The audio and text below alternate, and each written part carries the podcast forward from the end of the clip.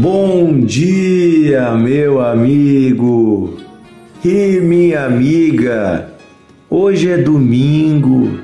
Que Deus abençoe você, sua família, sua casa, sua saúde. Que a presença do Espírito Santo esteja aí com você nesse dia. E como é maravilhoso quando decidimos começar o dia colocando Jesus em primeiro lugar colocando Deus em primeiro lugar.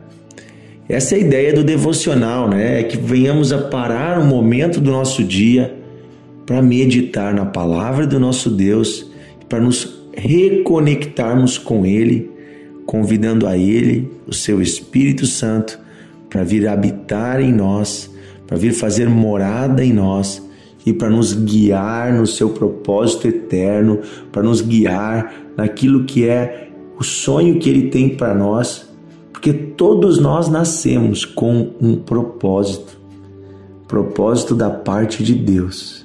Você e eu não existimos por acaso, nós existimos com uma missão. Então, cabe a nós descobrirmos né, quais são as nossas missões, quais são os nossos propósitos que eternamente o Senhor sonhou para nós. Conforme vamos nos conectando com Deus, nós vamos encontrando o propósito, a direção, a vida e a sabedoria para viver de uma forma leve, agradável e cheia de sentido e boas obras a nossa vida aqui nessa terra. Do contrário, não somos mais, não seríamos mais do que consumidores dessa terra, né?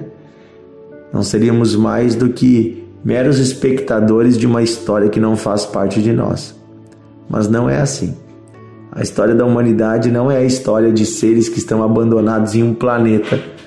É a história de seres que foram criados à imagem e semelhança de um Deus e Pai. Que sim, no caminho se afastaram e se perderam, mas esse Pai, ele mesmo veio na forma de filho, na forma de um homem como nós, para nos resgatar. Esse Pai enviou seu, seu Espírito Santo para habitar dentro de nós.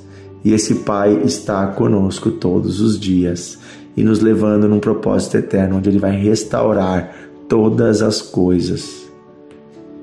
Jesus diz que lá no final, lá no final, em Apocalipse, ele diz assim: Eis que faço novas todas as coisas.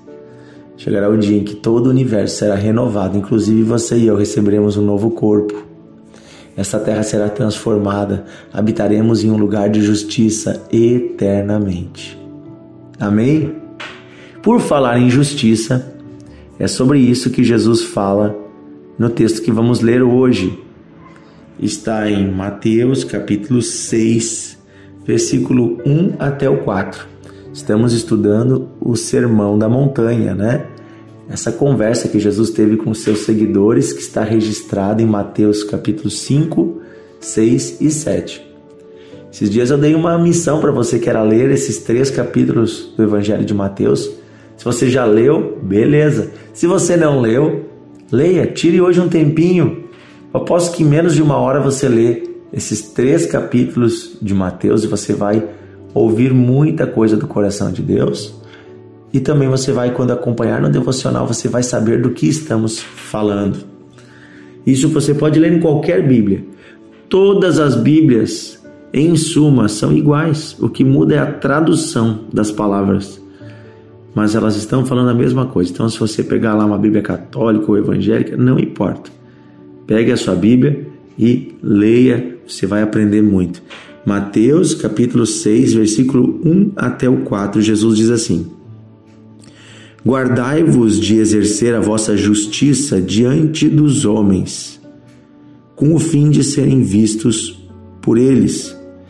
Desta forma, vocês não teriam nenhum galardão, nenhuma recompensa junto de vosso Pai celeste.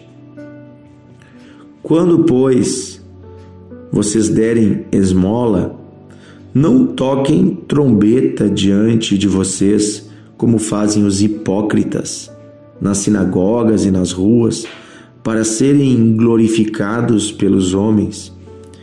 Verdade vos digo que eles já receberam a sua recompensa. Tu, porém, ao dares a tua esmola, que a tua mão esquerda ignore o que está fazendo a tua mão direita, para que a tua esmola fique em secreto, e o teu pai que te vê em secreto te recompensará. Queridos, aqui Jesus está falando a respeito de todo o bem que fazemos. Todas as vezes que fazemos o bem, estamos fazendo justiça de Deus. Todas as vezes que doamos um recurso para alguém que precisa, todas as vezes que ajudamos uma pessoa necessitada, seja com um serviço ou com um recurso, todas as vezes que damos o nosso dízimo, a nossa oferta, todas as vezes que ajudamos a igreja em algum projeto, o que Jesus está dizendo é o seguinte: qual é a intenção de vocês com isso? É que os outros vejam vocês e glorifiquem a vocês, deem honra a vocês? Ou a intenção de vocês é uma intenção pura de agradar a Deus e de fazer o bem? Se a intenção de vocês é pura, então vocês não precisam mostrar isso diante de ninguém. Jesus diz: olha, façam em secreto que não seja diante dos homens, que nem a tua mão esquerda veja o que a tua mão direita está fazendo, ou seja, dê sem ficar mostrando para os outros. Quando você for contribuir para a obra de Deus, faça isso de uma forma que você não fique chamando a atenção. Então, na nossa igreja, por exemplo, na igreja Encontros de Fé, nós temos caixinhas, né? E nós temos ali envelopes e não tem lugar nenhum para você botar um nome no envelope. Eu acho isso muito bacana e não tem problema, tem igrejas que tem lugar para você botar um nome, é só uma questão organizacional. Mas nós fazemos isso de ser um envelope anônimo exatamente pela ideia de que ninguém precisa saber. É entre você e Deus. Entre os judeus é muito interessante que nas sinagogas, o lugar aonde se colocava a oferta e o dízimo, estava escrito justiça, uma placa. Porque quando eu estou contribuindo para o reino de Deus com o meu dízimo, com a minha oferta, eu estou fazendo justiça. Justiça de Deus, porque aquele recurso vai ser usado para ajudar os necessitados e também vai ser usado para pregar o evangelho. E Deus me deu tanto, Deus tem nos sustentado. Deus é quem nos dá tudo que temos. Quando Deus pede que nós separemos uma parte, uma pequena parte, a menor parte de 10, que é o dízimo, Deus está pedindo que nós façamos um ato de justiça, ou seja, separar uma pequena parte do que recebemos que veio de Deus para devolver ao reino de Deus, saindo da nossa zona egoísta onde nós administramos tudo e indo para o próximo. Ontem nós lemos aqui sobre amar o próximo, né? Que ser filho de Deus significa amar o próximo. Veja, Tiago vai dizer para nós, né? E também João fala disso nas suas cartas, que o amor ao próximo não pode se demonstrar apenas em palavras, mas em atitudes. Inclusive, a Bíblia chega a dizer que se você receber alguém com necessidade e você despedir essa pessoa ainda com necessidade, mesmo que você diga, ah, vamos orar por você, que Deus te abençoe, você não fez nada. Porque você precisa ajudar também de forma prática. Aqui em nossa igreja nós temos vários projetos sociais que ajudam as famílias em necessidade. Primeiro, as famílias que congregam conosco na nossa igreja. E depois também as famílias de fora que vêm pedir ajuda a nós. Mensalmente aqui na nossa igreja, que não é uma igreja muito grande, né? nós temos aí em torno de mil, mil e poucos membros aqui na igreja do centro de Novo Hamburgo, mas mensalmente nós ajudamos em torno de 150 famílias carentes. Nós ajudamos.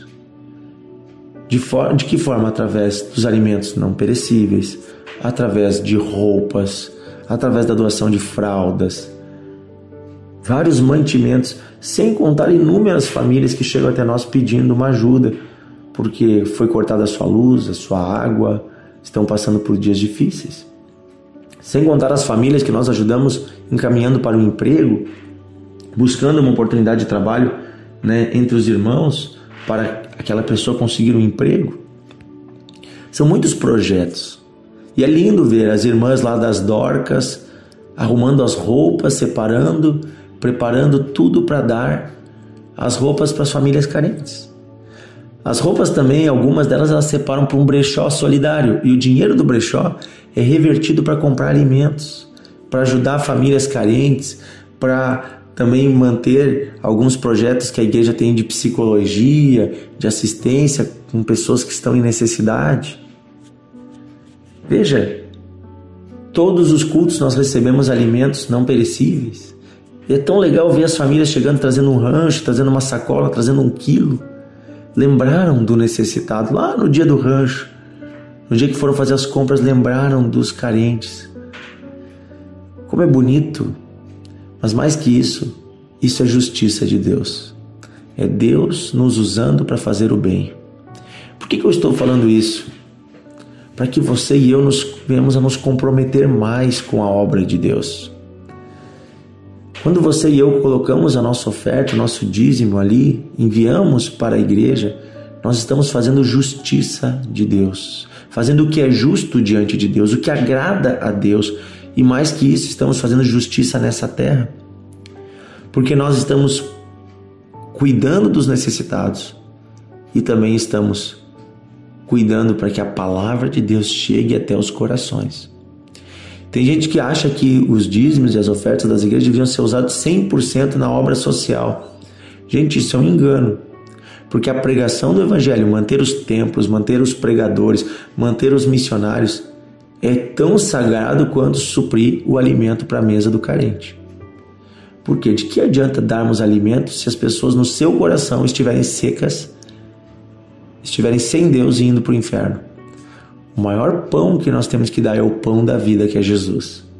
E é claro que Jesus nos diz que também devemos dar o pão físico.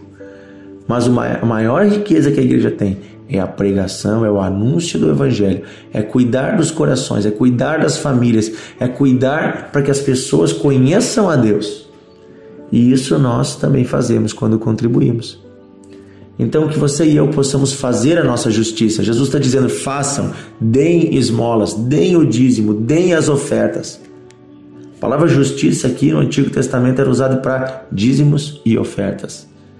Então aqui ele está falando da, da ajuda para o necessitado, também do dízimo e da oferta. Jesus diz: façam isso, mas não façam isso de forma que os outros fiquem sabendo. Não façam isso para mostrar aos outros. Não façam isso para ficarem né, se aparecendo.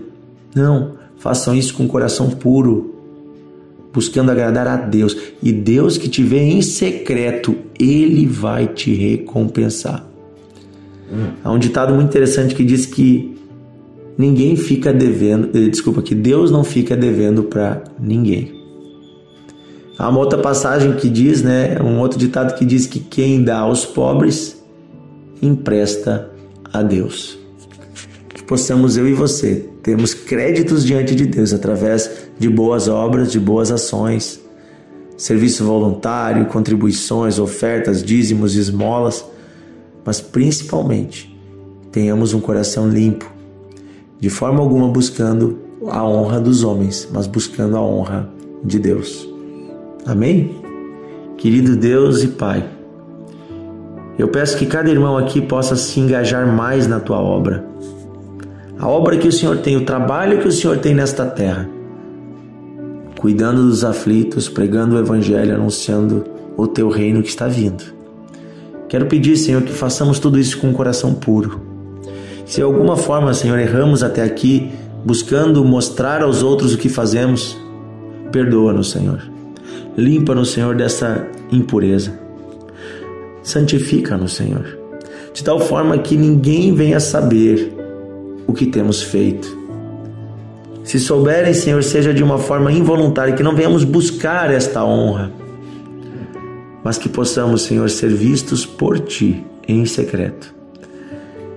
Abençoa cada família, Senhor, abençoa cada homem, cada mulher, que possamos, Senhor, fazer o bem, socorrer o aflito, o necessitado.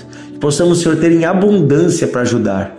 Que cada um aqui, Senhor, que está ouvindo esse devocional, venha ter dias de abundância, Senhor. Que não falte nada para essa família. Pelo contrário, que cada família possa ter, Senhor, sobrando para ajudar o próximo, para fazer o bem. Eu peço, Senhor, multiplica, envia recursos, Senhor. Sustenta esta casa, Deus. Eu peço isso, Pai, em nome de Jesus. Amém e amém. Que Deus abençoe você, meu amigo e minha amiga. Quero fazer um convite muito especial para você que é aqui do Vale dos Sinos, Novo Hamburgo, região, no Rio Grande do Sul. Você que é aqui do Rio Grande do Sul, você é meu convidado para estar hoje à noite conosco, numa grande reunião da família com Santa Ceia, aqui na Igreja Encontros de Fé, em Novo Hamburgo. Fica bem no centro da cidade, na Nações Unidas 2804. Hoje à noite eu estarei ministrando a palavra de Deus.